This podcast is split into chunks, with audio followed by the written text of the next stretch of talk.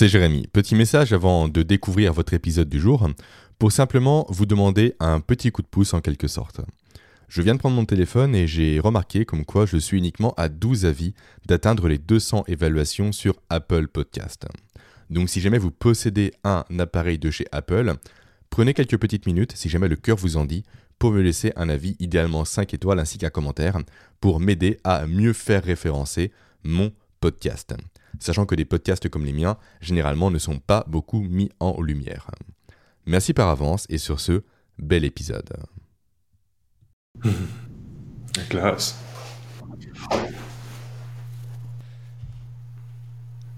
Eh bien, ça commence. Salut Pierre. Salut mon Jérém. Tu passes pour la troisième fois chez moi, il me semble. La classe. Trop bien. Mais t'es le seul. T'es le seul déjà de passer deux fois. Donc euh, trois fois, t'es encore plus le seul. Mais bon, ça ne pouvait être que toi. Ah, gentil, gentil. En tout cas, super décor. T'as vu ça? Il y, a, il y, a, des gens là. Hein. Il y a des gens que tu connais. Il hein. faut noter que Pierre a fait tous ses dessins à la main. Voilà, ce n'est pas des choses imprimées, ce n'est pas des choses dérobées, volées, usurpées. Non, t'as tout fait. Donc on remarque un, un, très bon coup de crayon. Ah, c'est gentil. Avec beaucoup de One Piece, un peu de Dr Stone, je vois. Ouais, le truc c'est que j'ai fait des zones. C'est là si je devais vous montrer tous les murs, il y a, il y a deux murs en fait. Hein. Mais il y a des zones. Là en fait commence un peu la zone Dragon Ball et autre chose. Mais vous le voyez pas. Moi je suis derrière One Piece quoi. Donc euh, il y a... Ah bah ça c'est autre chose. Mais il y a du Zoro là. Ah tu vois j'ai Zoro ici. Ok. Voilà. Et ici, ici. Voilà, bref. D'ailleurs j'ai commencé euh, Chainsaw Man, c'est bon. Très bien, très bien. Très très bien. On n'est pas là pour parler de ça. Non. Bien qu'on pourrait parler de pop culture comme certains Zelda, mais on n'en parlera pas. Mais on a un podcast pour ça tous les deux. Donc euh, on a un endroit qui est dédié justement à la pop culture. Ouais. Donc euh, oui, oui, on parlera de Zelda, je, je pense, dans, dans, le podcast directement. Hmm. Donc Pierre, je t'ai invité pour parler d'un sujet vraiment central. Comme tu le sais, moi de mon côté, euh, je parle de productivité essentiellement. Et notamment, je raccroche tout ce qui est neurosciences, tout ce qui est physiologie ou encore sciences cognitives à la productivité pour en tirer des leviers concrets. Et mon but est de montrer tout simplement que la productivité ne se limite pas aux outils et aux méthodes que l'on peut enseigner, mais en fait est un domaine beaucoup plus large que ça. Et que sans un cerveau vraiment, on va dire optimisé entre guillemets, et sans un corps capable d'être productif, on a beau avoir tous les outils du monde, on ne sera pas productif. Et il y a un élément qui est vraiment minimisé par rapport à la productivité aujourd'hui, qui est l'importance du contexte, selon moi. Comment le contexte extérieur influence ta productivité Typiquement, comment la météo peut l'influencer, comment tes proches peuvent l'influencer, comment ta nutrition peut l'influencer aussi. Et je trouve qu'aujourd'hui, de façon générale, on minimise constamment le rôle central du contexte. Mhm. En termes de santé, en termes de tout, typiquement, quand tu vois un docteur, il te, pres il te prescrit pardon, directement des médicaments, mais il te parle jamais de ton sommeil, jamais de ta nutrition, jamais de tes proches, jamais de ton moral. Alors qu'au final, ces éléments de contexte sont essentiels pour comprendre pourquoi tu en es là aujourd'hui. Et c'est un sujet qui te tient à cœur toi aussi. Et je voulais qu'on en parle, tout Mhm. simplement. Ouais, c'est euh, comme tu l'as dit, euh, a un terme utilisé, c'est central. Euh, on, on va prendre du temps pour définir les choses parce que euh, si on essaie de parler de, de l'environnement, c'est le mot sous-jacent à tout ce que tu viens de dire, là, Mhm. contexte ou environnement, ce qui nous entoure. Euh, déjà, est-ce qu'on peut essayer de le définir? Comment toi tu me définirais l'environnement, le contexte encore une fois, l'environnement? C'est- C'est très compliqué, c'est vrai que c'est un élément qui est très vague et très vaste aussi. C'est ça. D'accord. Est-ce que les informations font partie de l'environnement? Sachant que c'est un élément qui est éloigné et qui n'est pas direct. Mhm. Pour moi, oui. En fait, pour moi, c'est Ah. toutes les informations qui sont afférentes. Ok, d'accord. Donc c'est une information finalement à laquelle tu es connecté. À laquelle- Oui. Ouais. Parce que tu vois, rien que le fait de parler d'environnement et de contexte, rien que le fait de nommer, crée une dualité. C'est toi et, et- et l'environnement. C'est-à-dire, euh, si je commence à parler d'environnement, c'est que je me détache. Tu vois, je, le truc, je, je sors de la, de la bulle et je, je commence à me dire, est-ce que la bulle, elle est importante? Sans me prendre en, en considération. Et ça, c'est c'est- c'est- en fait, c'est par les mots, on commence à scinder et à séparer. Le contexte est pareil. Alors, le contexte, alors, comme tu as dit, l'alimentation, et donc tu vas, utiliser, tu vas étudier l'alimentation, tout seul, tant que tel, euh, l'impact, etc. Euh, la météo, alors la météo, alors d'accord, alors la lune, euh, euh, enfin, tu vois, qu'est-ce que ça fait d'impact sur le, moral, le cerveau, les neurotransmetteurs, ok, super. Et à chaque fois, on sépare, et on prend l'individu comme s'il était en dehors euh, de la structure. Euh, si, si je te donne une mission, c'est, toi qui aimes l'intelligence artificielle et tout ce qui se développe actuellement, tu vas me construire un robot pilote. Hein, ça, c'est ce que je vous avais demandé, euh, notamment lors du stage numéro 2 euh, au CNH. C'est, euh, on vous donne une mission, vous devez construire un robot qui conduit une voiture. C'est le robot, voilà, qui sert, de, chauffeur. Ok, tu as les rênes du truc, tu as toute technologie. Comment tu fais pour construire un robot qui va piloter la voiture, qui va te mener un peu du travail à la maison, etc. Normalement, tu vas te dire, oh, je vais lui mettre dans, dans son disque dur mmh. tout le code de conduite de la route, je vais lui mettre euh, qu'est-ce que c'est un volant, qu'est-ce que c'est une voiture, etc. Qu'est-ce que c'est un trottoir Mais le truc, c'est qu'à partir du moment où tu vas vouloir lui expliquer qu'est-ce que c'est le trottoir, il va falloir lui dire qu'est-ce que c'est concrètement un trottoir. C'est du béton, c'est du sable, ok Qu'est-ce que c'est le béton? Bah, c'est, du sable avec de l'eau, ok Qu'est-ce que c'est le sable? Eh ben, C'est des minéraux, etc. Qu'est-ce que c'est des minéraux? Bah, Des minéraux, c'est des atomes. Et en fait, c'est infini. Mhm. Quand tu veux définir quelque chose, dans le terme définir, ça veut dire délimiter les limites. Hein, bien voir comme un terrain de foot, ok, ça s'arrête ici. Où est-ce que tu fais arrêter l'environnement? Où est-ce que tu te fais arrêter? Toi, c'est quoi ta limite? C'est ta peau? Mais non, c'est très bien que c'est pas une limite non plus, c'est une zone d'échange avec l'environnement. Donc en fait, il faut partir du principe qu'on est intriqué dans notre environnement. très concrètement, quoi. C'est-à-dire, euh, c'est une gigantesque toile d'araignée, et on ne peut pas prendre un point en pensant que, justement, c'est un point noir sur une feuille blanche. Non, c'est... Euh, euh, vous êtes un morceau de la toile, quoi. C'est comme le syndrome du t-shirt, comme dirait Ido Portal, c'est tu tires devant, ça bouge derrière. Tu peux pas euh, penser qu'il y a des épiphénomènes dans la nature, et on est complètement pris dans la nature.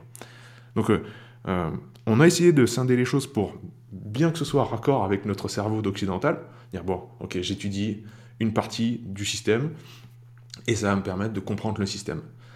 Mais rien que ce, présupposé-là est, faux. Il nous emmène sur un chemin qui est malheureusement euh, sans, issue. quoi. C'est un cul-de-sac ce truc. Euh, il faut revoir notre copie. Et ceux qui l'ont déjà tout de suite compris, c'est dans l'histoire des sciences cognitives, tu as euh, le connexionnisme, le connectivisme, des gens qui se sont opposés par rapport à quoi sert le cerveau et l'esprit. Hein, grosso modo, pour la faire courte. Et il y a une, étude qui est, très fameuse, qui est l'étude de euh, Held et Hein, un truc comme ça. Bon, ils ont tous les deux un, H en, en, majuscule en nom de famille. Euh, où, euh, je vous l'avais raconté ça, ils avaient pris deux groupes de chatons et ils avaient élevé dans le noir. Et, quand vous élevez des, des, animaux bébés dans le noir, ils deviennent aveugles. Malheureusement, c'est assez torsionnaire, mais c'est comme ça. Et une seule fois dans la journée, ils allumaient la lumière. Et quand ils allument la lumière, le premier groupe de chatons, il est bien assis pépère dans une carriole. Voilà. Il bouge pas. Et l'autre groupe de chatons, euh, quand la lumière est allumée, il, tire le chariot, qui comporte donc le premier groupe de chatons. Donc il y a un groupe de chatons qui est passif, un groupe de chatons qui est actif. Ils ont tous les deux la même expérience visuelle. Hein, c'est la cage, ils voyaient la cage. Mais quand ils sont remis en liberté, les deux, les deux groupes. Le premier groupe qui était passif est resté aveugle, il se prend les murs, il tombe, etc. Le deuxième groupe est totalement fonctionnel, ils ont un système visuel qui s'est construit. C'est quand même dingue. ils ont eu la même expérience visuelle, et le système visuel ne s'est pas construit de la même manière. En fait, on a compris que euh, la perception n'était pas une action passive. Perception, c'est justement quelque chose qui est actif et qui nourrit l'action.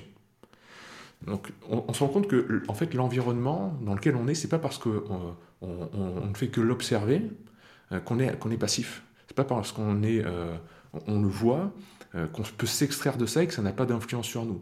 On, fait partie complètement de manière intriquée et on change même l'environnement par le fait même d'y être.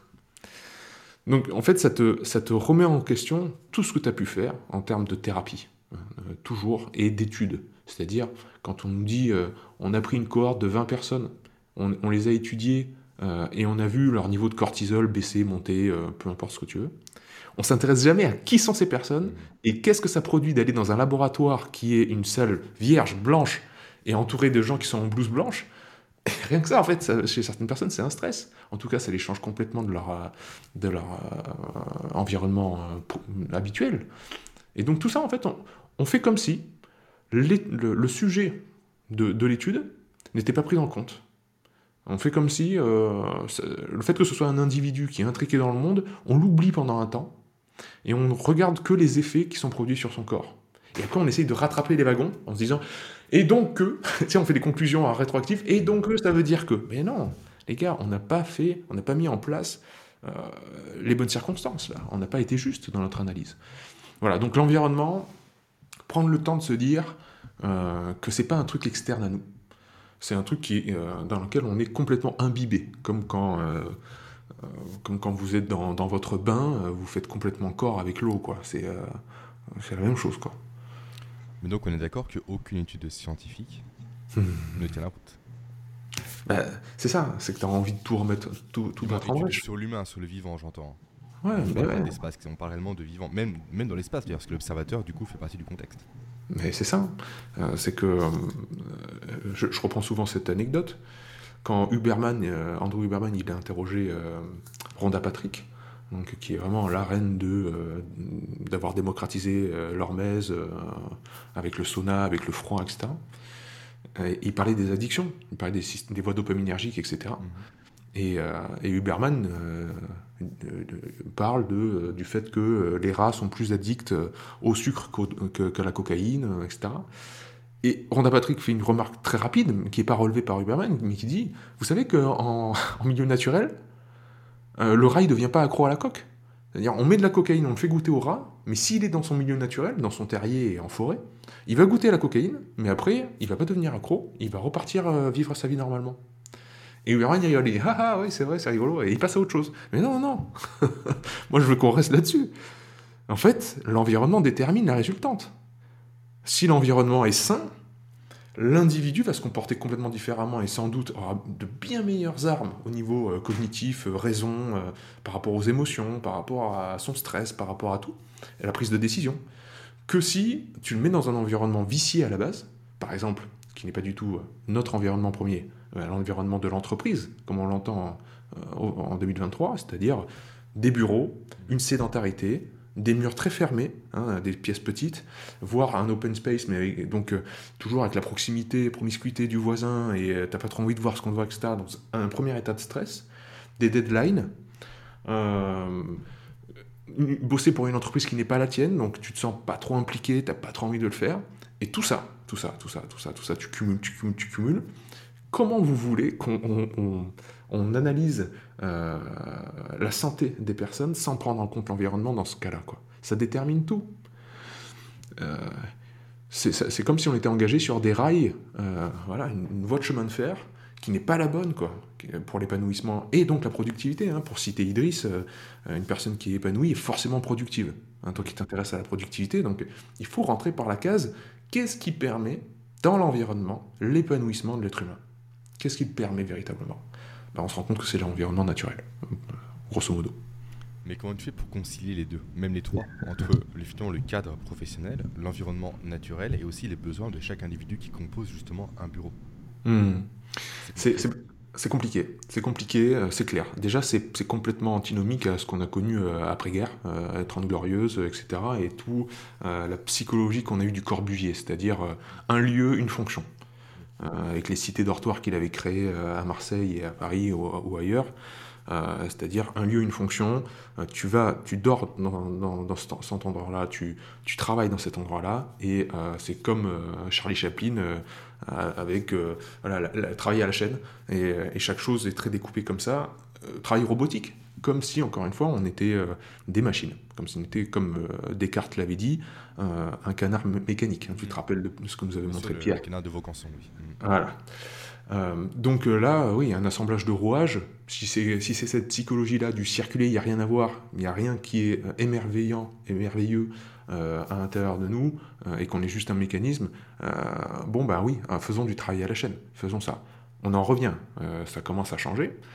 Euh, comment concilier les deux maintenant? Ça peut aller très simple. Ça peut euh, évidemment, il y a une désurbanisation, un retour à la nature. Tu vois très bien, euh, comme les, les gens qui ont maintenant un travail comme nous très en ligne, hein, qui se délocalisent à la campagne. Moi, je vis à la campagne, ça ne m'empêche pas d'avoir une activité professionnelle épanouissante. C'est-à-dire, c'est pas du travail pour moi. Hein. Le travail, vraiment, encore une fois, la terminologie, c'est le labeur. C'est-à-dire, c'est dur, quoi. Et quand on me dit tout travail mérite salaire, pour moi, c'est la phrase la plus fausse au monde. C'est-à-dire, ça voudrait dire toute souffrance mérite récompense. Ben non, je n'ai jamais récompensé une souffrance. Quelle idée Et pourtant, on répète ce genre de truc, tu sais. Euh, non, non, c'est euh, toute chose bien faite, si vous voulez. Toute chose bien faite mérite récompense, ok, ça, je- ça je l'entends, oui, oui, d'accord. Mais tout travail, non. Donc, euh, t'as des, comme, c'est- le joueur du grenier avait amorcé ça, il est parti vivre en campagne, euh, il fait, il fait cette embouille. Ah, Voilà, euh, t'en as plein, comme ça. T'as la Red Zone, il me semble que ça a été créé un truc comme ça, euh, de, de youtubeurs qui sont rassemblés entre eux. euh, La Redbox, oui. La Redbox, pardon. Euh, bon, c'est des exemples à suivre. On voit que le système change. Dans les bureaux, maintenant, si on prend le vieux système où euh, tu rassembles dans un, un- un seul endroit des gens pour travailler, euh, bon, ok, ça, on, on passe par là. Je- ça a plus trop de pertinence euh, vis-à-vis des nouvelles technologies. On pourrait faire ça moins souvent, c'est-à-dire pas, pas 5 jours sur 7 ni 6 jours, sur 7, mais peut-être 2 jours sur 7, tu vois se rassembler dans un seul lieu pour créer de la cohésion de groupe, mais après, je pense qu'on peut trouver des autonomies grâce aux nouvelles technologies. Mais euh, je vais prendre euh, l'exemple de, mes amis de The Iceland à, Montpellier, qui est une boîte de com magnifique, qui cartonne. Ce sont des amis qui ont créé ça depuis maintenant un bon moment. Ils étaient à la fac avec mon frère, donc ça remonte au moins, au moins à 20 ans. Et ils cartonnent dans la communication euh, engagée. C'est-à-dire quand un grand groupe veut communiquer sur le fait qu'ils font les choses bien pour l'environnement ou pour l'être humain, c'est eux qui se chargent de cette com-là. Ils sont très engagés, donc c'est super ce qu'ils font. Ils ont créé un lieu qui s'appelle The Iceland, qui est devenu un, comment un lieu de partage, euh, work, euh, share, un share working place, je sais pas quoi, comment dire, complètement imbriqué dans une magnifique nature. C'est-à-dire, ils ont appelé ça donc l'île. Quand tu rentres dedans, tu as vraiment l'impression d'être à Bali. T'as l'impression tu as, des arbres partout, des fleurs partout, tu as, un jardin qui est magnifique en permaculture. Les, bureaux sont euh, grandes, vi- grand vi- grandes vitres, tu vois, c'est une grande baie vitrée qui donne sur l'extérieur, beaucoup de lumière. Ah, ça fait plaisir. Tu es là déjà, c'est autre chose. Tu vois la nature constamment dans la journée. Et on sait que dans les prisons, euh, dans euh, le cadre du travail, une simple affiche, une simple affiche hein, d'un paysage naturel, tu as les taux de cortisol qui baissent immédiatement. C'est c'est Mais comme la, présence, la présence de plantes. La présence de la plantes. productivité augmente, le bonheur augmente, tout augmente de A à Z. Mais bien sûr, on Et se sent beaucoup mieux. la nature dans un endroit qui est dénaturé. Littéralement dénaturé, où la nature est absente. C'est ça. Donc, tu vois, le- le- concilier ce genre de choses, finalement, ça, ça peut être relativement simple et facile à mettre en place. Euh, après, tout le monde n'a pas un jardin, etc. J'entends bien, mais euh, mettre de la nature partout, euh, faire que la personne se sent bien, c'est quelque chose que bon, bah, Google, Apple ont, ont très bien compris quand ils ont créé euh, leur manière de travailler complètement, comment dire, où les codes étaient cassés, quoi, hein, dans l'ancien monde. Ça, c'est une première chose.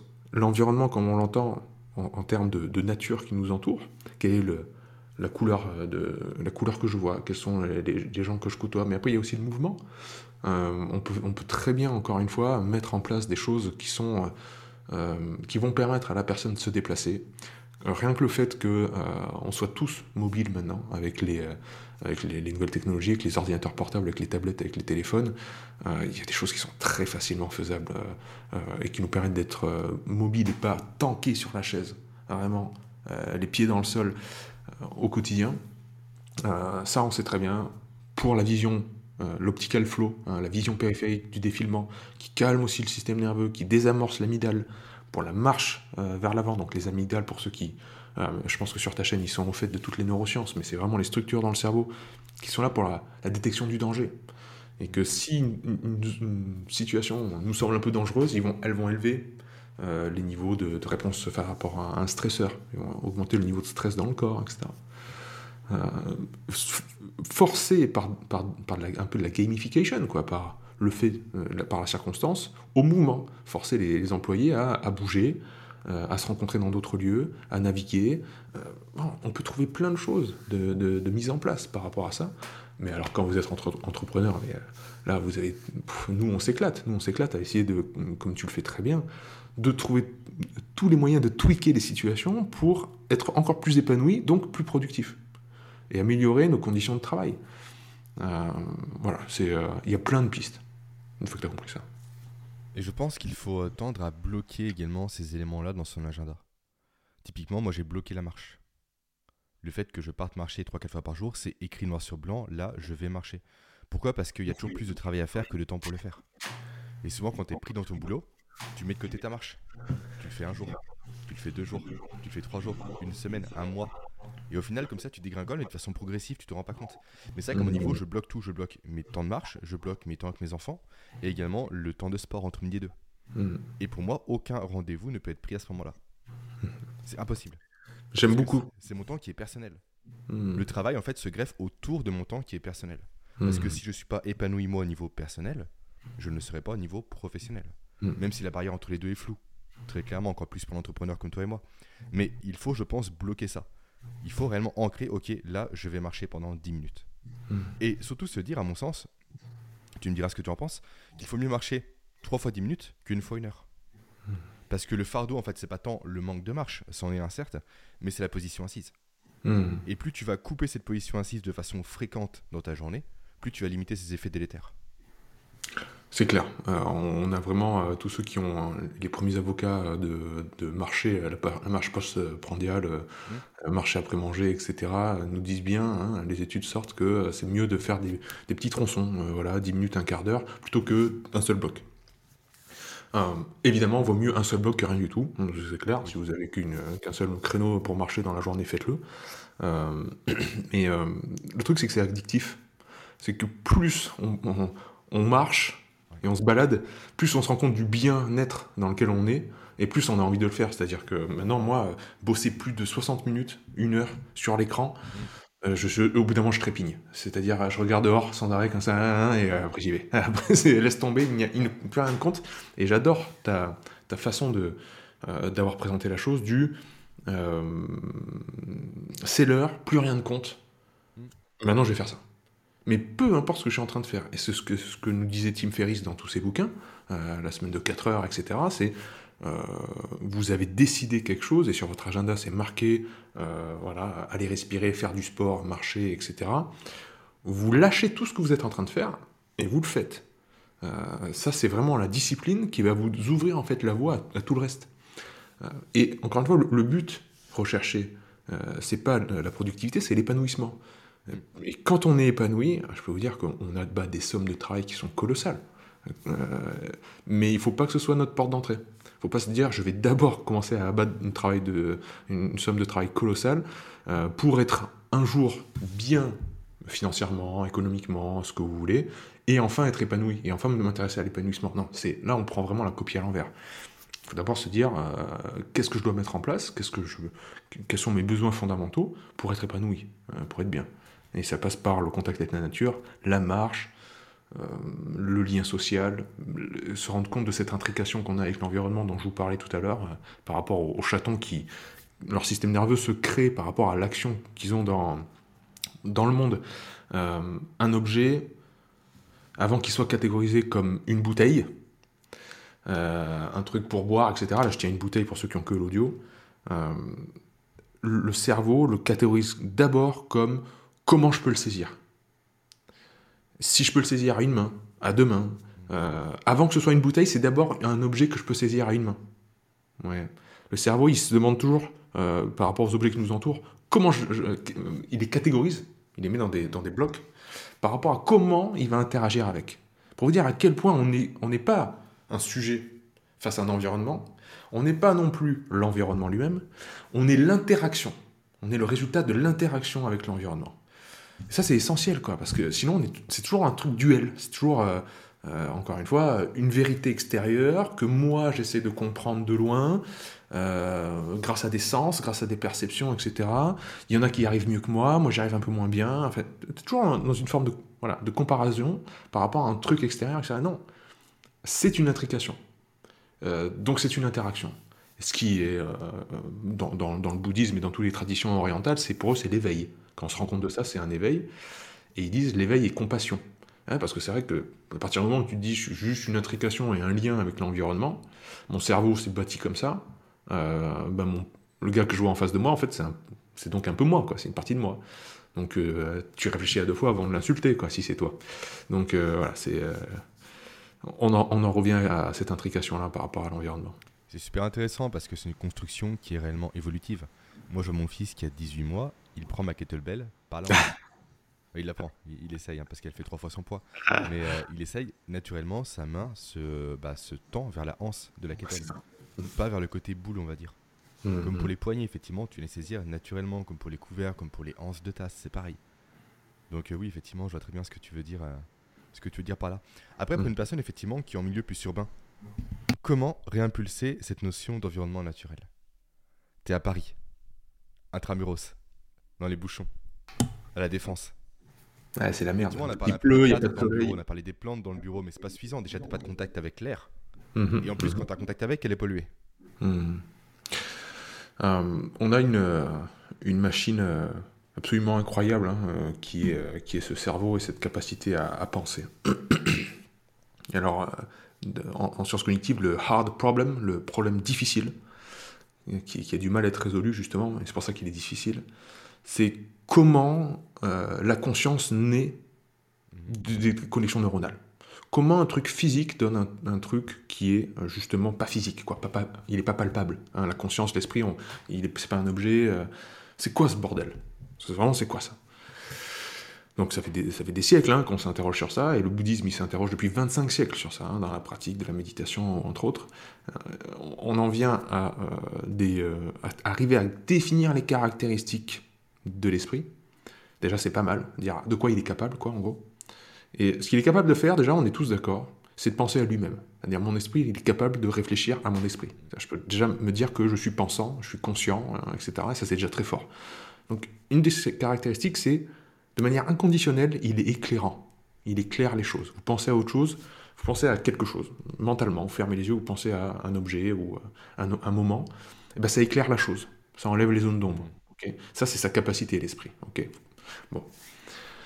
Rien que le fait de tout ce qu'on a défriché là ensemble euh, en quelques minutes, par rapport à l'im- l'importance de, comment je, m'inscris dans le monde, de- quelle est ma, ma corporéité dans le monde, euh, et mon intrication, peut aider même un Parisien qui est sous la pluie, qui est dans le bureau, qui est euh, coupé de tout ça, à, sur sa chaise, prendre conscience de tout ça et prendre conscience des informations qui viennent de son corps, prendre conscience de la capacité, euh, vraiment la cognition, quoi, la capacité à réfléchir et même la méta-analyse, analyser sa propre analyse et voir ses habitudes de pensée, voir toutes ses distractions, voir tous ses réflexes, hein, sortir son portable, regarder, scroller Internet pour rien.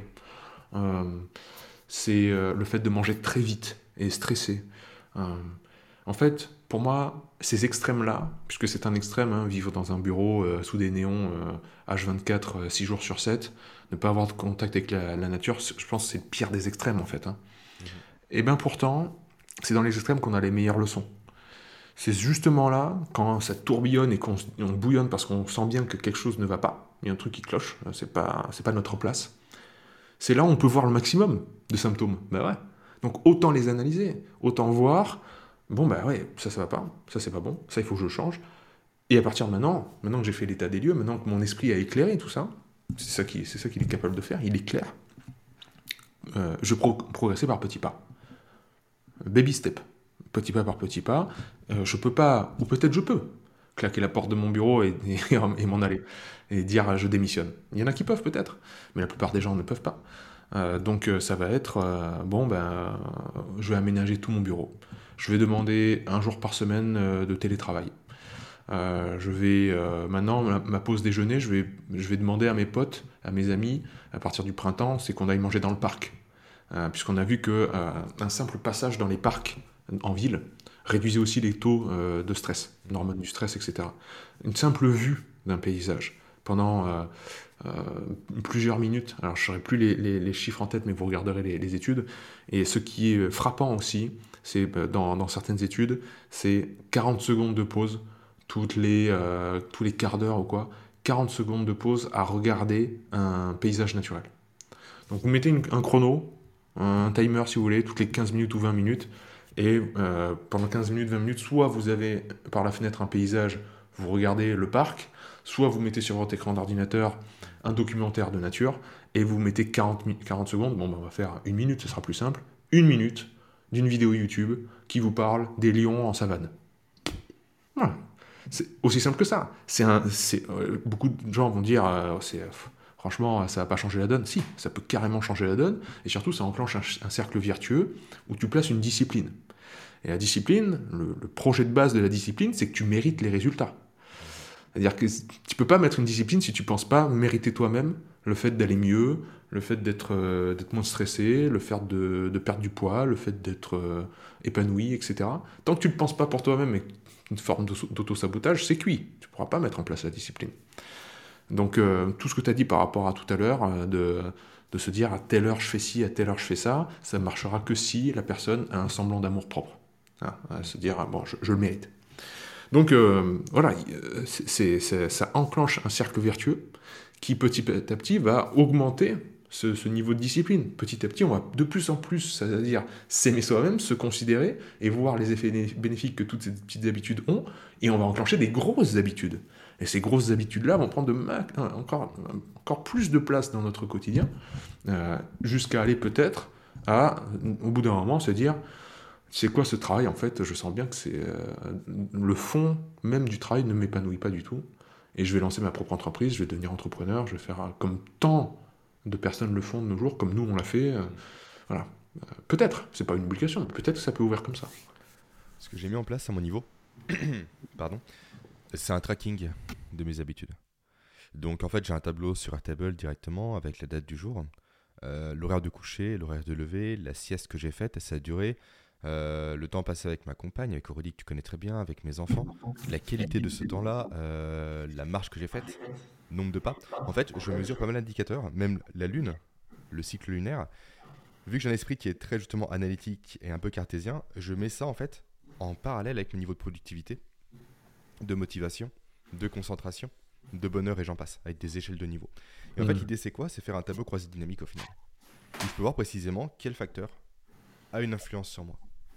Parce que tu as donné beaucoup de conseils vraiment pertinents et vraiment généreux, mais chaque personne reste unique ça c'est clair et net. Euh, s'exposer potentiellement durant 5 minutes dehors au soleil à mon niveau peut me suffire, à ton niveau potentiellement non. Et pour quelqu'un d'autre, ça sera beaucoup trop.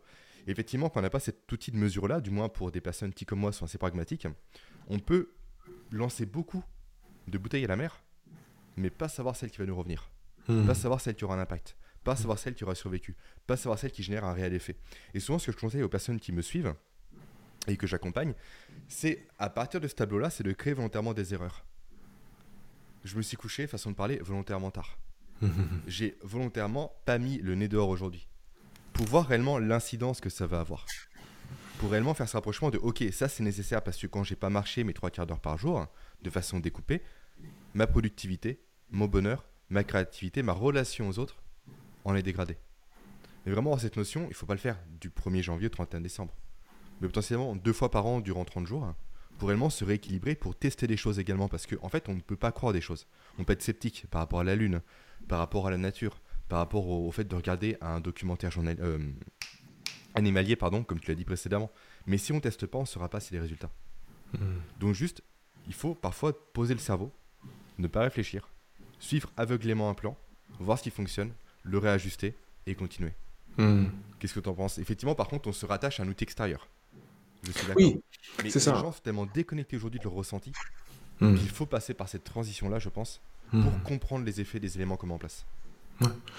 Euh, très clairement, euh, et, ça marchera très bien avec, avec euh, justement un esprit comme le tien qui, qui est analytique et, et justement qui est, a la discipline, justement, parce qu'il y a un fond d'amour propre, il y, a une démarche qui est, qui est, très constructive de le faire.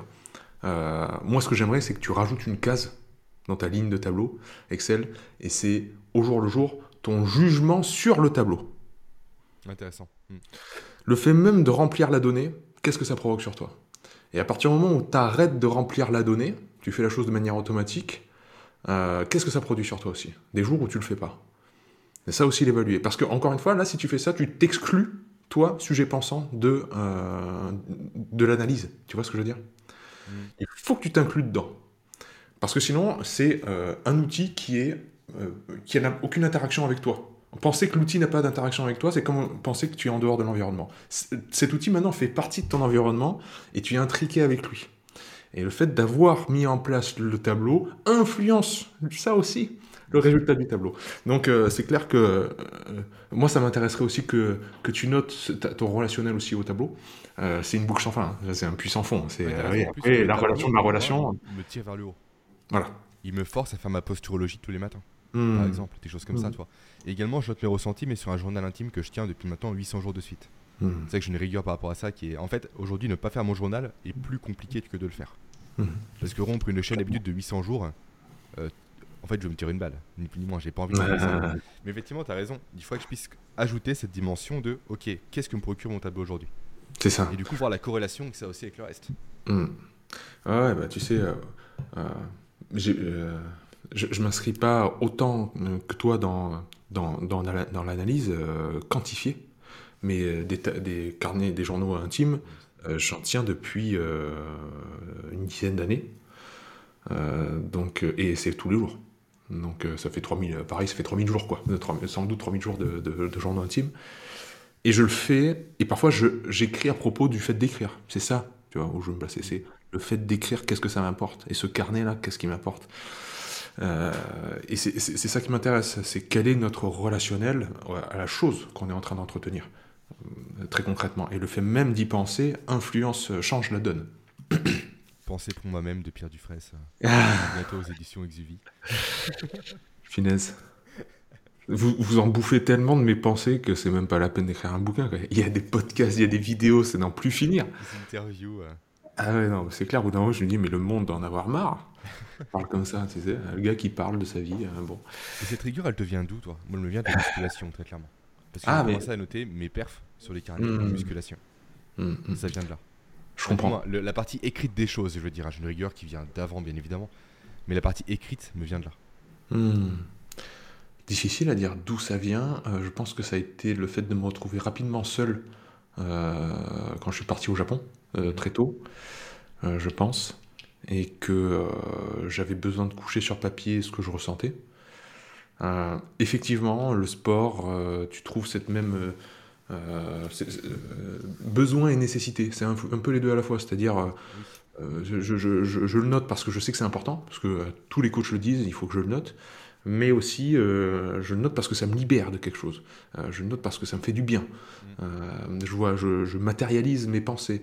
Alors, le point d'orgue qui a été, ça a été vraiment exacerbé, c'était Covid.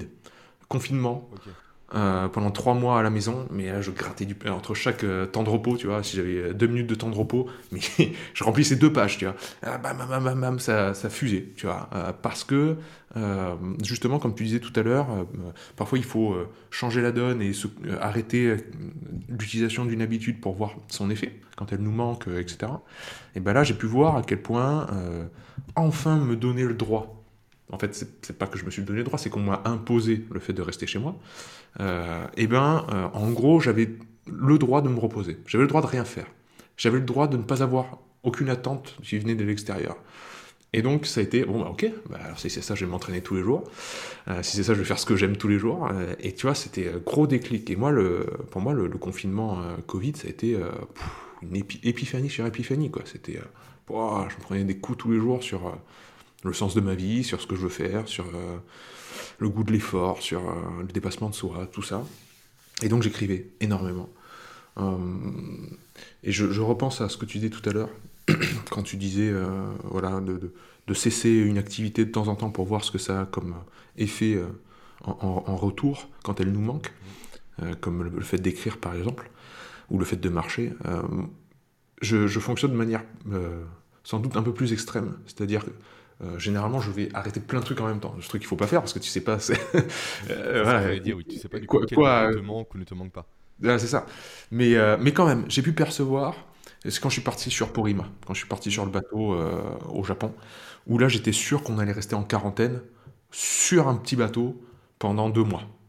Donc ça veut dire tu sors pas, c'est vraiment, t'as des, t'as très, très, très peu d'espace, euh, t'es en promiscuité avec neuf autres personnes que tu connais pas pendant deux mois. Euh, Il y a un an, Pas d'échappatoire, quoi. Pas d'échappatoire du tout. T'as pas le choix. tu gères pas l'alimentation, euh, nous deux, euh, on pense qu'à ça, c'est-à-dire je, veux, mon truc bien carré, bah non, tu gères pas ton alimentation. Pareil pour le Euh, sport, du coup, t'as pas de matériel. Le sport, tu dois, tu dois t'entraîner sur les marches des escaliers, bref, c'est le bordel, ou au sol. Euh, donc, tu changes tout pour voir ce qui se passe. C'est vrai que j'ai un peu ce- ce- cette, psychologie-là. Et euh, donc, le fait de marcher aussi, bah, c'est très diffi- difficile de. Je faisais des tours sur le bateau comme ça. les gens, ils me regardaient, euh, les autres coéquipiers, bon, au bout d'un moment, ils sont, les marins se sont habitués, mais euh, voilà. Et en fait, j'en ai tiré des, leçons magnifiques. Magnifiques. J'ai vu l'importance de tout. L'importance de la proximité de la famille, l'importance de, de la méditation, l'importance d'avoir de l'espace, de pouvoir marcher en forêt longtemps. Euh, J'ai regoûté à la frustration de tout ce qu'on aurait pu m'enlever, tu vois, de tout ce que j'aime, le, le fait qu'on m'enlève ce que j'aime. Euh, et ça, ça a fait du bien. Euh, Comme quand on a, goûté au fait, à, l'énorme frustration de nous priver de liberté pendant le confinement du Covid, là, j'y ai aussi. Donc, euh, ouais, euh, c'est, euh, je, comprends tout à fait ce que tu veux dire, euh, par le fait de, de temps en temps voir ce que ça provoque en nous quand on n'a pas notre habitude qui nous fait si plaisir dans notre quotidien. Et là, c'est important de le noter. C'est important de dire, bon, voilà ce que ça provoque en moi, voilà pourquoi c'est important, et, voici comment je vais le mettre maintenant en place dans ma vie, c'est-à-dire tous les jours à 13h, je vais marcher, tous les jours à telle heure, je fais des respirations, etc., etc. Mhm. Et tu notes euh, avec un crayon et du papier, toi Ou est-ce que Moi, je suis team 4 couleurs. Ça, t'es team 4 couleurs, j'avais oublié. Ouais. T'as Donc, oui, carnet. Moi, je suis team informatique. hein, donc, euh, Et oui, bah, c'est comme ça, c'est bien. Ok, ok. Non, mais c'est super intéressant. Mais c'est vrai que par contre, les gens, euh, en fait, tu as connu tous les extrêmes, on va dire. Tu passes effectivement d'une vie en pleine nature à Porima. Mais pour les personnes qui de base vivent à Paris, en appartement, dans une tour, ils n'ont pas connu en fait l'autre monde. Mhm. Donc comment leur faire prendre conscience qu'un autre monde existe? Mhm. Toi, tu as donné des stratégies tout à l'heure, effectivement, mais comment, effectivement, hmm, comment dire, sentir l'absence de la nature quand on l'a pas connue précédemment? Hmm, Pas facile. C'est pas facile parce que ouais, quand on tient euh, justement à l'adrénaline, quand on tient à la caféine, quand on tient euh, à la fixation d'objectifs euh, qui nous sont parfois imposés, c'est-à-dire euh, les chiffres d'affaires, euh, tout ça, quand tu as, tes targets au mois, à l'année, etc., tu tiens par ce fil-là, qui est un peu sous le coup de la menace aussi. hein, de si je le fais pas, euh, on, va me le reprocher. Et, euh, et tu vois, là, je vis donc dans la région qui est au sud de Toulouse, qui est, rurale, hein, et je vais m'entraîner au crossfit. Et le crossfit, c'est bien parce que ça brasse vachement de gens différents. Vraiment, il y a le maire de la ville euh, qui s'entraîne avec la personne qui gère la pizzeria, qui s'entraîne avec le pompier du coin, qui s'entraîne avec moi, qui. On a tous des vies différentes. Et j'ai souvent ce genre de discussion sur, euh, bah, comme maintenant on se connaît, ils savent quel train-train de vie j'ai. Ils disent, ah mais toi, tu vis dans un luxe qui est vraiment cette liberté, euh, vraiment du quotidien, etc. Je dis, ouais, c'est vrai. Et, euh, et je rencontre des, personnes qui euh, euh, ont des cernes jusque-là, vraiment marquées, marquées dans la restauration surtout. Le monde de la restauration, c'est terrible, quoi. Marquées qui tiennent un shot de caféine euh, toutes les deux secondes, tu vois. T'arrives le matin, ils en ont déjà bu deux, bu deux, et avant que tu repartes, euh, avant la fin, ils en, en ont bu trois. Euh, et euh, ils te disent euh, Ouais, mais euh, moi j'ai toujours été comme ça. Enfin, moi ça, ça fonctionne comme ça chez moi. Du genre, c'est arrêté quoi. C'est arrêté et, euh, et je tiens à ça. En gros, je tiens grâce à euh, cette façon de faire qui est toujours dans l'intensité.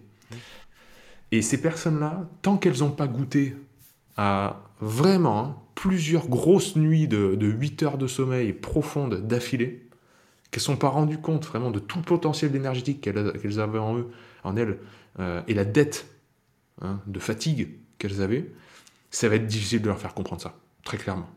Être difficile de leur faire comprendre qu'en fait, euh, tu fonctionnes certes, mais tu es en mode euh, euh, fonctionnement euh, vraiment au-dessus au de l'eau, mais tout juste, hein, tu as la tête qui, sort juste pour respirer, hein, mais tu pourrais être en train de danser sur l'eau, quoi. Très concrètement, si tu étais à ton plein potentiel. Mais euh, généralement, nos mots, les mots d'une personne euh, externe, euh, suffiront pas à la convaincre. Il faut lui faire expérimenter ça. Faut lui proposer, il faut lui faire comprendre que là, elle doit prendre un break d'une semaine ou deux. Alors, parfois, quand elle part en vacances, elle retrouve ça. C'est c'est pas tout le temps, hein, parce que parfois, euh, les gens sont tellement crevés et sur les, au bout du rouleau qu'ils n'arrivent pas à se reposer en vacances. Ou tu tombes malade avant les vacances. Voilà, c'est-à-dire que le, le système crash, puisqu'il a un moment de soupape. Euh, euh, c'est pas simple, je pense euh, à des, des week-ends de coupure où ils vont expérimenter justement. mais bon, là, il faut, il faut que l'entourage lui fasse comprendre ça. Hein. Faut, faut, faut lui dise, euh, bon, t'es... soit la personne, elle réalise elle-même qu'elle est au bout du rouleau, soit sa famille lui dit, viens, maintenant, tu, bosses comme une dingue ou un dingue, on fait un week-end euh, coupé, coupé tout, ensemble, en famille, en nature, pour voir ce que ça fait. il faut qu'il y ait une piqûre de rappel quelque part. Ça va pas être simple, encore une fois, parce qu'on est pris dans des engrenages de, travail, de travail et de, responsabilité euh, mêlée à du candidaton, mêlée à plein de choses. Euh, mais il faut se forcer un petit peu la main. Je, pense que le discours qu'on a là, il, est beaucoup plus entendable de nos jours.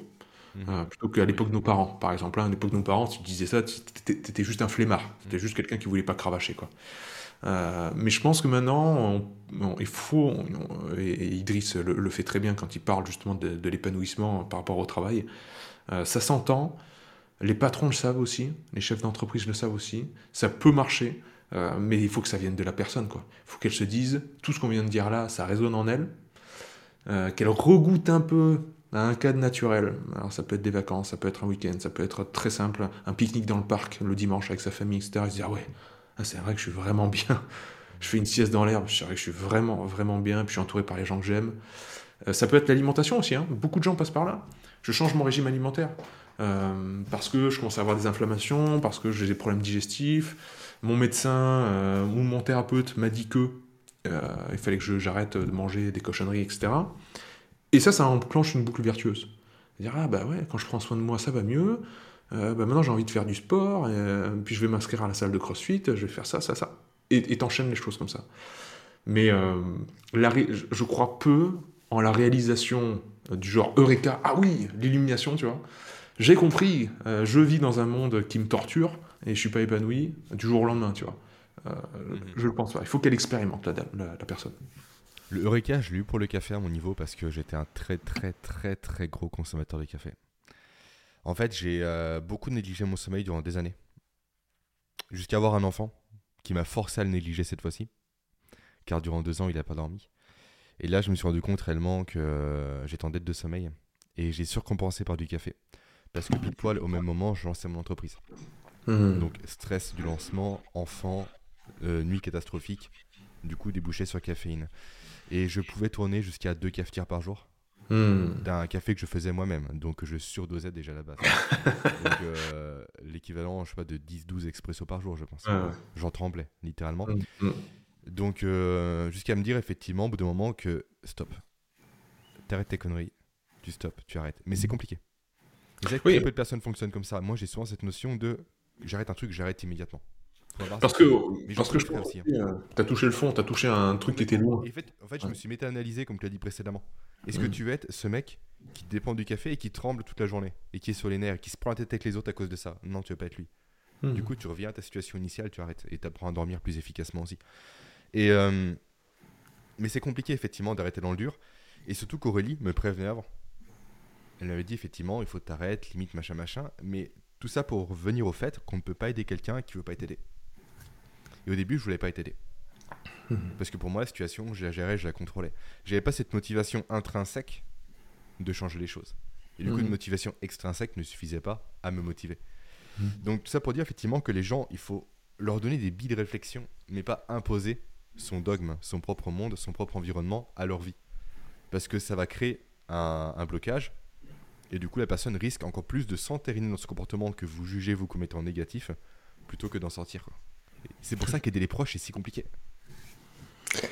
Mais est-ce que, est que aider quelqu'un est déjà possible? C'est ça qu'il faut se demander. Hein. Parce que c'est. Euh, c'est vrai. Et puis, qui sommes-nous pour aider quelqu'un? Exactement. Pourquoi tu t'infliges cette responsabilité-là aussi? Hmm. Est-ce que c'est un poids? Est-ce que c'est un poids?